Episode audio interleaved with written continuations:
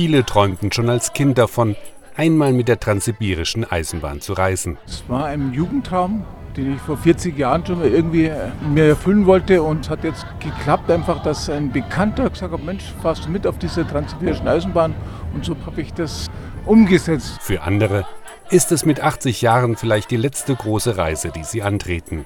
Erstmal bin ich Eisenbahnfan und äh, dachte, die große Reise, die müsste man noch mal machen bevor man also etwas unselbstständig wird und altersbedingt dann äh, solche Reisen nicht mehr vornehmen kann. Und es schwingt auch immer ein bisschen Mut mit, die Strecke von Moskau bis zur russisch-mongolischen Grenze zurückzulegen. Es klingt und riecht nach Abenteuer in der Fantasie. Und es schockt auch so wunderbar die anderen, wenn man sagt, ich fahre in den Ferien mit der Transe. Reisen Sie mit mir im Zug Zarengold von Moskau bis Ulan-Ude auf den Schienen der transsibirischen Eisenbahn. Sie hören eine Folge der Audio Travels mit Henry Barchet. Moskwa. Tag 1, Moskau. Wer mit der transsibirischen Eisenbahn fahren will, muss erst einmal den richtigen Bahnhof in Moskau finden, von dem sein Zug abfährt. Wer mit Stadtführer Nikolai Morosow unterwegs ist, der findet den richtigen und bekommt gleichzeitig noch ein paar Erklärungen zur Geschichte der Moskauer Bahnhöfe. Alle Bahnhöfe wurden am Jahrhundertwende gebaut. Jaroslawer Bahnhof wurde extra für transsibirische Eisenbahn gebaut. Sehr lange Zeit fuhren die Züge in Richtung Vladivostok, das knapp 10.000 Kilometer von Jaroslawer Bahnhof über der Stadt Jaroslawl. Jetzt sie fahren von gegenüberstehenden Kasaner Bahnhof über Kasan und dann gleich nach Jekaterinburg und von dort geht schon eine richtige transsibirische Eisenbahnlinie. Im Kasaner Bahnhof steht der Zarengoldzug und wartet auf seine Abfahrt in Richtung Osten. Wer hier einsteigt, merkt schon im Bahnhof, dass er in einen anderen Kulturkreis aufbricht, erklärt der Moskauer Stadtführer. Der Bahnhof ist ein bisschen auf sogenannten tatarischen Stil, Architekturstil gebaut. Zum Beispiel äh, Türmchen erinnern äh, uns auf den Minareten in der Hauptstadt von Tatarstan. Die sind Moslem. Und äh, das war immer die Richtung nach Tatarstan, Hauptstadt Kasan an der Wolga und nach der Richtung Mittelasiens. Und Mittelasien ist auch muslimisch. Und der Bahnhof hat Dekor ein bisschen auf orientalische Art mit diesem Türmchen. Die sehen sehr oft wie kleine Minaretten aus. Jetzt beziehen die Passagiere ihr rollendes Zuhause für die nächsten Tage. Also am Anfang, wo wir in das Abteil kamen, waren wir schon etwas erschrocken mit diesen zwei riesig großen Koffern in diesem kleinen winzigen Abteil. Aber wir haben es irgendwie hingekriegt. Wir haben die Koffer irgendwie verstaut und dann war das doch recht kuschelig und wir fanden es dann richtig schön. Das Kuschelige, erklärt Zugreiseleiterin Agata Bobkiewicz, stammt aus den Zeiten, als noch der russische Adel in solchen Wagen unterwegs war. Das ist diese pluschige, das sind dann Samtbettbezug, noch ein bisschen teilweise vergoldet. Das gibt den alten russischen Flair, wie man zu Zarenzeiten gereist hatte. Und dann setzt sich der Zug schwerfällig in Bewegung und beginnt seine lange Reise in Richtung Osten. Einen wunderschönen guten Abend, meine Damen und Herren, willkommen an Bord unseres Zuges, dem Zarengold, der Ihr und auch mein Zuhause sein wird für fast zwei Wochen. Der Zarengoldzug hat Fahrt aufgenommen und rattert durch die Nacht seinem ersten Halt entgegen, dem 790 Kilometer entfernt liegenden Kasan. Второй день – Казань. Tag 2 – Казань. Am Vormittag hält der Zug in Kasan, der Hauptstadt der Tataren. Hier wartet Alina Rachimova auf die Reisenden. Tataren ist ein Türkvolk. Die Tataren waren immer also russlandsfreundlich. Und die Tataren, sie waren auch immer tolerant und die tatarische Kultur, sie ist immer bereit, auch ähm, in andere Kulturen integrieren und andere Kulturen in sich zu integrieren. Und bis heute feiern die Tataren ihre Feste. Äh, es gibt ein sehr interessantes Fest bei uns, Sabantui genannt. Also es gibt ganz viele verschiedene äh, Wettbewerbe für Schwiegertöchter, für Schwiegermütter. Bei diesen Wettbewerben müssen sie Wasser tragen, zum Beispiel in den Eimern Karamysle heißt es ja auf Russisch ja so. Also sie müssen zeigen, dass sie also die Eimer voll Wasser tragen können. Sie können auch was kochen, ja. Also sie müssen zeigen, dass sie gute Hausfrauen sind. Gezeigt wird bei diesem Fest auch, dass die Tataren ein Reitervolk waren. Am wichtigsten ist natürlich dieses Pferderennen und bei diesem Pferderennen äh, gewinnen zwei Menschen. Derjenige, der als Erster gekommen ist, weil er der Erste zum Ziel gekommen ist und derjenige, der als Letzter gekommen ist, weil er trotzdem das Ziel erreicht hat. Vor der Weiterfahrt erklärt Alina, dass Kasan ohne die transsibirische Eisenbahn nie die Bedeutung erlangt hätte, die die Stadt heute hat. Die Eisenbahn spielt eine große Rolle, denn also es gibt ein, ein Sprichwort, dass alle Wege über Kasan führen. Denn alle Züge, die nach Moskau fahren, fahren über die Stadt Kasan. Auf jeden Fall. Und äh, diese Eisenbahn ist für uns sehr wichtig, ja, natürlich. Der Zarengoldzug setzt seine Fahrt fort. Der nächste Halt ist erst nach weiteren 870 Kilometern. Третий день – Екатеринбург. Так, 3 Екатеринburg. Dass der Zug in Jekaterinburg hält, ist dem nicht ganz legalen Engagement wohlhabender Kaufleute zu verdanken. Jekaterinburg gilt als Transportknotenpunkt, wichtiger Transportknotenpunkt für ganz Russland. Aber ursprünglich, bevor Transsibirische Eisenbahn hierher kam, verlief diese Straße durch die Stadt Irbit. Und unsere einheimischen Kaufleute, wir sind alle gegen Schmiergeld. Sie haben Schmiergeld gegeben, damit die äh, Strecke durch Jekaterinburg gezogen war und unsere Kaufleute äh, profitieren können.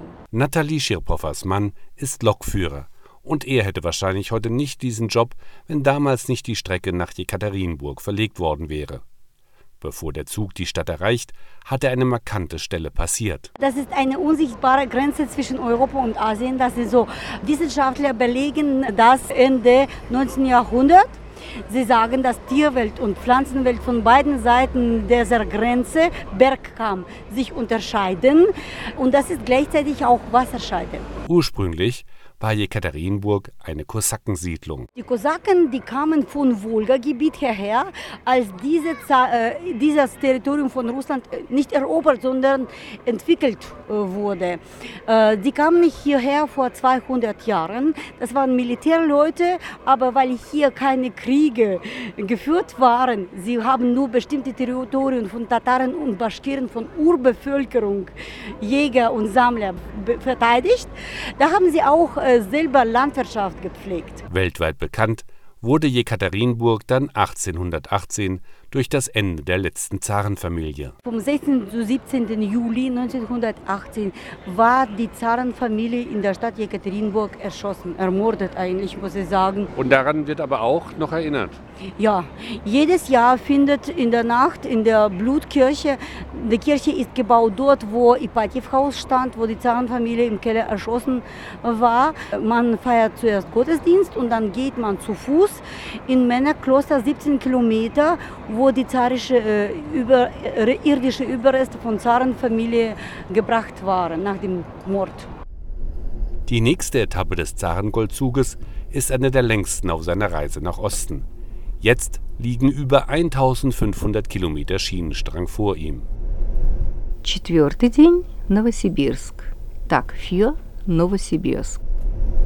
Bis der Zug Novosibirsk am späten Nachmittag erreicht, bleibt den Zugpassagieren viel Zeit, sich an den saftig grünen Birkenwäldern und Sumpflandschaften der Taiga satt zu sehen. Oder bei Elena Malerowa im Speise- und Salonwagen Russisch zu lernen.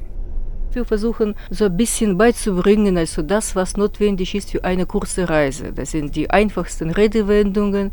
Und wenn man Kaffee trinken möchte oder wenn man was auf dem Markt kaufen möchte, damit die Leute weniger Schwierigkeiten dann haben. Zum Russischunterricht gehören auch Grundkenntnisse der kyrillischen Schrift. Da haben wir auch die Möglichkeit, hier im Zug mit den Leuten ein bisschen mehr von der kyrillischen Alphabet, also was zu erfahren, wie die äh, Buchstaben bei uns gelesen werden. Und wir hoffen, dass die Leute mit bisschen Mühe, aber doch verstehen, wovon die Rede ist. Wenn zum Beispiel die Namen der Städte da geschrieben stehen auf den Bahnhöfen, so sind sie schon vorbereitet drauf. Es bleibt viel Zeit, um Russisch an diesem Tag zu lernen, denn der Zarengoldzug erreicht erst am späten Nachmittag Novosibirsk.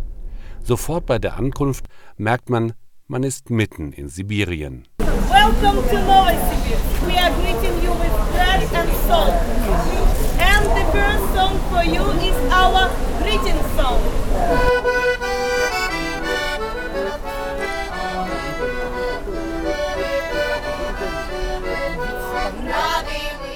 Noch auf dem Bahnhof werden Brot und Wodka verteilt.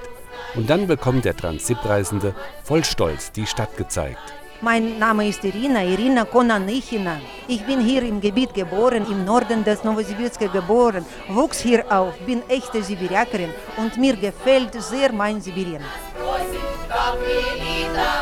Novosibirsk kann ich mit Recht als Kind der transsibirischen Eisenbahn bezeichnen, weil es gewachsen und entstanden ist, zusammen mit dem Bau der transsibirischen Eisenbahn. Die klugen Ingenieure von St. Petersburg, die die Bahn erforscht haben, haben hier die Stelle für den Bau einer Eisenbahnbrücke am Fluss Ob gewählt. Warum? Sie haben die schmalste Stelle ausgesucht und hier die Eisenbahnbrücke gebaut und danach entstand schon die Stadt. Deshalb ist auch das eindrucksvollste Gebäude der ansonsten sehr funktional gebauten Stadt der Bahnhof. Das Gebäude wurde in Form einer Lokomotive gebaut. Die Lokomotive fährt in Richtung nach Osten zu Baikalsee. Vorne sitzt der Lokführer und führt den Zug in Richtung nach Osten. Schon nach zwei Stunden setzt sich der Zarengoldzug wieder in Bewegung. Denn jetzt gilt es, die längste Teilstrecke zurückzulegen. Über 1800 Kilometer nach Irkutsk. Пятый день Иркутск. Tag 5 Irkutsk. Auf der langen Fahrt genießen die Passagiere ausgiebig das Essen in den Speisewagen. Bei den Mahlzeiten kommen russische Spezialitäten auf den Tisch. Reiseleiterin Agata Bobkwitsch erklärt die verschiedenen Speisen. Wir bieten eine sehr gute russische Küche. Man darf kein Borscht vergessen, das ist typische Nationalgericht von Russland. Da Pelmeni kommen ja auch auf den Tisch. Da verschiedene Salate, die auch russische Art gemacht werden, wie zum Beispiel Heringssalat und ein rote Beete Mantel. Wirklich typische russische Küche, wie man dann von zu Hause kennt. Und jede Mahlzeit wird mit einem Gläschen Wodka begossen. Der wird aber nicht nur für die bessere Verdauung getrunken, sondern gerade in Sibirien vielfältig verfeinert und verwendet, erklärt die Wodka-Expertin des Zuges Tatjana Joschkova. In Sibirien, wir begießen Zedernüsse, ganze Kerne mit Schalen, mit Wodka. In zwei Wochen bekommen wir ein wunderbares Getränk. Das ist ein bisschen ölig, enthält sehr viele Vitamine, mild in Geschmack und furchtbar gesund ist. Am späten Abend trifft der Zug dann in Irkutsk ein. Hier zeigt Ludmila Saisowa Straßen, in denen noch die alten sibirischen Holzhäuser stehen. Irkutsk war die Stadt ganz aus Holz gebaut. Für Fußgänger, da waren aus Holz gemachte Wege, ja? da waren die Bretter.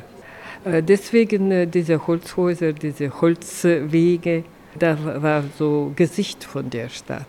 Zur Straße hin haben diese Häuser oft nur sehr kleine Fenster, aus einem ganz bestimmten Grund. Die Töchter in diesen äh, Holzhäusern, in den äh, Kaufleutenfamilien, sie hatten ihre Schlafzimmer immer in der, auf der zweiten Etage, wo sie keinen Blick auf die Straße hatten, mit den Fenstern in den Hof weil diese Fremden, diese Verbannten, Deportierten, die in der Stadt damals waren, ja, und die Einheimischen wollten nicht, dass ihre Töchter heiraten werden oder irgendwelche Probleme mit diesen Fremden zu haben. Viele der alten Holzhäuser sind verfallen oder wurden abgerissen. Einige wenige wurden restauriert. Heute leben die meisten Einwohner in Irkutsk in Steinbauten. Den Wohlstand hat die Stadt unter anderem auch der transsibirischen Eisenbahn zu verdanken. Eisenbahn sorgt gut auch für ihre Angestellten. Deswegen sie bauen Wohnhäuser, sie geben Grundstücke entlang der Eisenbahn. Auf solche Weise, wie gesagt, Arbeitsplätze und möglich Sibirien weiter zu erschließen, zu bebauen. Von Irkutsk aus fährt der Zarengoldzug zum Baikalsee. Für viele Passagiere ist der Stopp auf der alten Trasse mit einem Bad im 12 Grad kalten Wasser einer der Höhepunkte der Reise.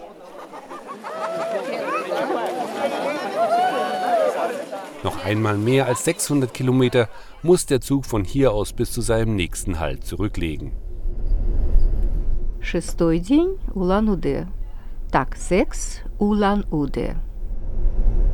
In Ulan-Ude trifft man vermehrt Einwohner mit asiatischen Gesichtszügen. Es ist die Hauptstadt der burjatischen Volksgruppen.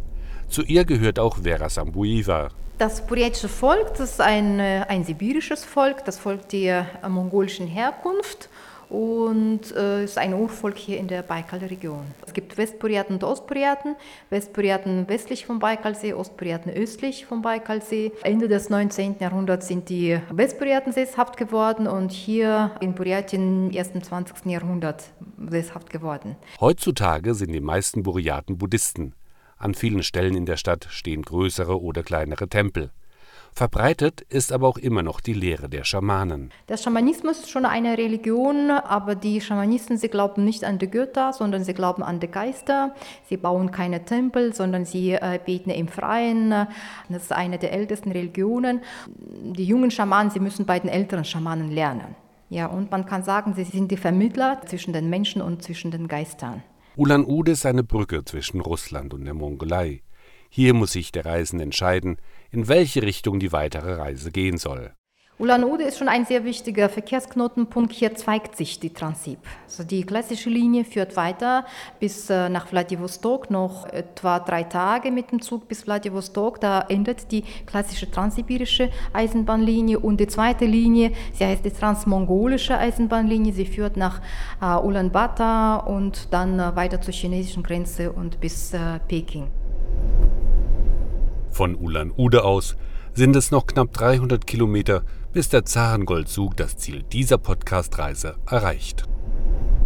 Седьмой день русско-монгольской границы. Tag 7 russisch-mongolische Grenze. Sie hörten eine Folge der Audio Travels mit Henry Barchet.